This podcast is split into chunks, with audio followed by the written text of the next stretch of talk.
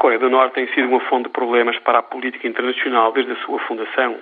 Por isso mesmo, a Conferência Especial do Partido dos Trabalhadores da Coreia, que começou hoje em Pyongyang, merece ser seguida com atenção.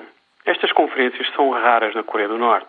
A primeira realizou-se em 1958 e a segunda em 1966. A promoção de Kim Jong-un, um jovem de 27 ou 28 anos, a general de quatro estrelas, sugere que o poder poderá passar mais uma vez do pai para o filho na Coreia do Norte. O lugar de Kim Jong-un tem gerado imensa atenção, mas a Conferência do Partido dos Trabalhadores é importante por duas outras razões. A primeira tem a ver com a partilha do poder entre os militares, o grupo dominante nos últimos anos, e os civis. E a segunda tem a ver com a evolução da economia do país. Estes dois tópicos serão importantes para percebermos para onde irá a Coreia do Norte no futuro.